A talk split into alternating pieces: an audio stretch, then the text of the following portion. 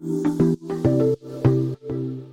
Salut et bienvenue sur la chaîne Fille Expat. Dans l'épisode 93, Florence et moi, on a tenté à travers notre échange de te donner nos meilleurs conseils et astuces si tu venais à arriver seule dans un nouveau pays. Mais tu sais quoi, ce n'est pas tout. Il y a une expression qui dit plus on est fou, plus on rit, mais moi ce que j'ai envie de dire c'est plus on est de cerveau et plus on aura de conseils. Donc je vais te partager le message vocal que j'ai reçu d'autres femmes qui ont vécu cette expérience d'arriver en solo dans un nouveau pays. A tout de suite Comme à mon habitude dans tous les épisodes, peux-tu commencer par te présenter à la communauté de filles expat en commençant par nous dire ton prénom, ton âge et les pays dans lesquels tu t'es expatrié Bonjour Kelly, bonjour à tous. Eh bien, je suis Laetitia, j'ai 33 ans et j'ai eu l'occasion de m'expatrier en Espagne, au Portugal et de nouveau en Espagne, où je suis maintenant depuis euh, plus de deux ans. Et les contextes de mes expatriations, ça a été d'abord des stages dans le cadre de mes études, puis euh, des recherches d'emploi où moi j'avais envie de, de, découvrir quelque chose d'autre. Mais c'est vrai que je me suis expatriée seule à chaque fois, sans aller dans des endroits où je connaissais particulièrement du monde. Donc c'est vrai que c'est pas toujours euh, évident de d'arriver dans un nouveau pays, une nouvelle ville, une nouvelle culture et de se sentir quelquefois un peu seul effectivement euh, face à tout ça et avec peut-être moins de facilité aussi pour aller vers les gens puisque bah, il peut y avoir la barrière de la langue, il y a aussi tout un ensemble d'éléments à gérer dans le cadre de son arrivée. Euh, mais en effet, voilà, Espagne et Portugal pour ce qui me concerne. Merci à toi et est-ce que tu pourrais nous dire maintenant quelles sont les choses que tu as testées pour rencontrer des nouvelles personnes les différentes choses que j'ai pu mettre en place et tester pour euh, entrer en contact avec des personnes, euh, rencontrer du monde, etc. Alors il y, a une chose toute bête qui m'a bien aidée, c'est euh, promener mon chien. Voilà, c'est vrai que ça crée forcément du lien de gens qui engagent une conversation parce qu'ils ont un chien ou non, d'enfants qui viennent caresser. Enfin, c'est tout bête, mais quand on a un animal de compagnie, ça aide beaucoup à engager des conversations. Et mis à part ça, c'est vrai que ce qui a fonctionné pour moi, euh, ça va être de, de m'intégrer dans des activités locales, que ce soit euh, d'inscrire à des cours de sport ou une salle de sport, euh, même aller prendre un verre au bar quelquefois, où on est dans une ambiance un peu bon enfant, où tu sens que tu peux discuter avec les gens des tables à côté, etc. Ça peut être aussi, moi, ce qui m'aide beaucoup, c'est les réseaux sociaux. Euh, ça peut être des groupes de sur Facebook, par exemple, de d'expatriés dans le pays ou la ville dans lequel on est, alors que ce soit des francophones ou pas forcément.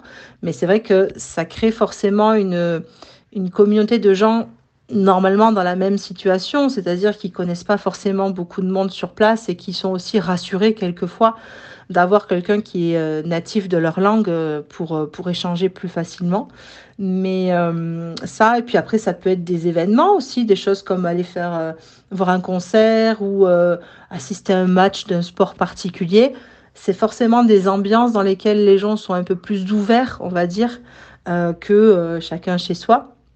Et puis, c'est aussi bête, mais à prendre en compte, c'est dans le domaine dans lequel on travaille, où on est en stage ou autre, de communiquer avec ses collègues qui, euh, avec qui on peut créer des affinités, bien évidemment. Moi, ça a été mon cas. Et puis qui, par euh, effet boule de neige, te font rencontrer d'autres personnes et, euh, et, ainsi de suite. Et tu élargis ton cercle de façon plus importante et plus rapide. donc voilà, moi, c'est ce qui a le plus marché pour moi, en tout cas. Si aujourd'hui je te donnais l'opportunité de pouvoir appuyer sur le bouton reset et de retourner à ce premier jour où tu es arrivé dans ce pays, est-ce que tu ferais quelque chose de différent ou est-ce que tu te passerais un message pour vivre mieux cette aventure?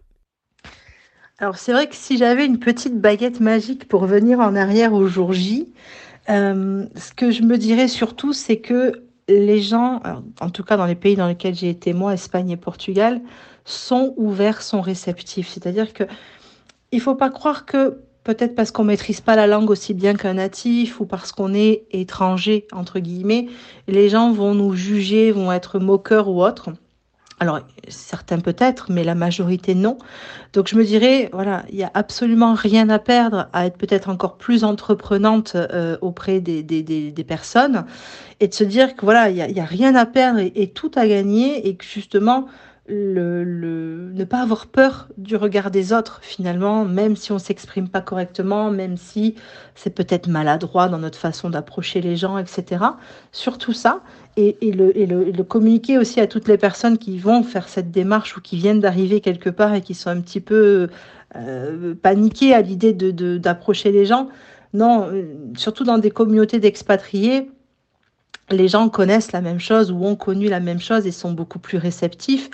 Et, à chaque fois que je discute avec des gens qui ne sont pas des, locaux, qui peuvent être eux aussi d'autres pays, ils sont super intéressés par l'échange sur les, les coutumes de chaque pays, etc. Donc c'est toujours euh, intéressant aussi pour l'enrichissement personnel de découvrir des cultures.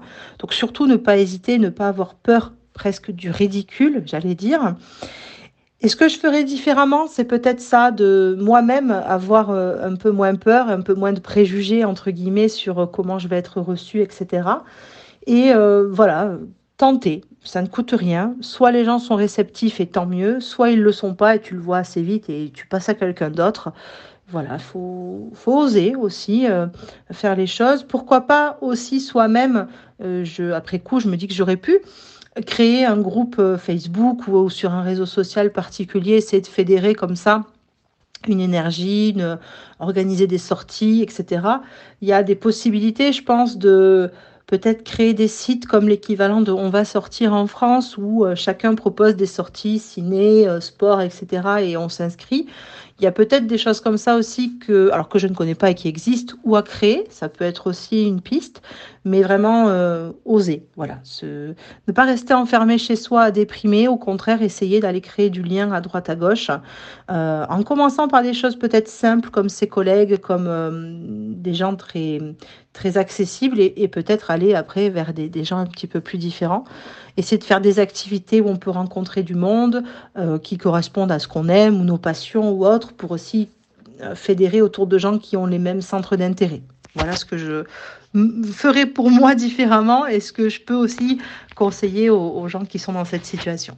Merci à toi pour ta participation et pour conclure ce mini épisode, si une femme, quelque part dans le monde, nous écoute, est-ce que tu voudrais lui donner un conseil ou lui passer un message afin qu'elle puisse vivre au mieux son expérience?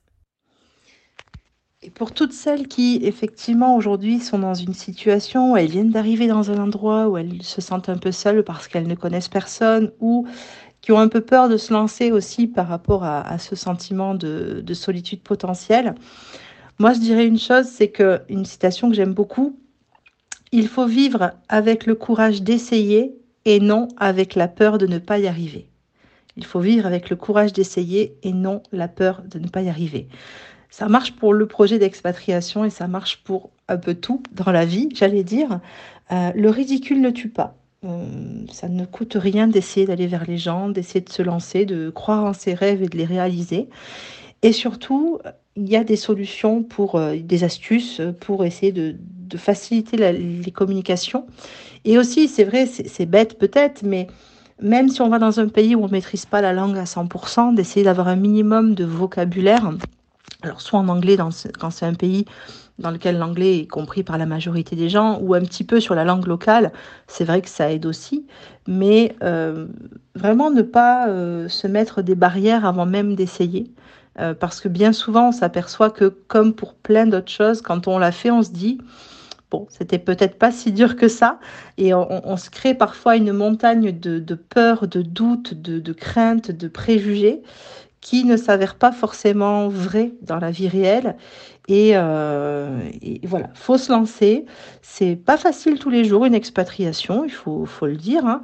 Euh, maintenant, ça amène beaucoup beaucoup de choses, c'est très enrichissant et ça permet aussi de se challenger soi-même. C'est vrai que d'aller quelquefois vers les autres, c'est pas forcément dans notre nature, mais on est un petit peu obligé de le faire quand même quand on arrive dans un endroit qui n'est pas le nôtre, entre guillemets, euh, mais on fait en sorte qu'il le devienne.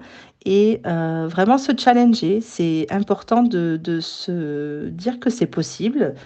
Tous les jours, de mettre une petite action en place, un petit défi supplémentaire pour aller vers les gens, pour euh, aller faire une activité qu'on n'aurait peut-être pas faite ou qu'on n'aurait pas osé faire oser, vraiment oser, euh, et, ça va forcément finir par, payer à un moment ou à un autre. Et la récompense qu'on obtient, surtout quand on s'est mis un peu en difficulté pour l'obtenir, elle est mais décuplée. C'est vrai que on a un sentiment de fierté qui est beaucoup plus important. On a une, satisfaction personnelle qui est d'autant plus importante et c'est hyper plaisant et enrichissant et vraiment euh, euh, faut pas se morfondre et, même si c'est pas facile, il faut, essayer d'aller toujours de l'avant et oser y aller, avoir le courage d'y aller et ne pas croire que la vérité d'aujourd'hui sera celle de demain.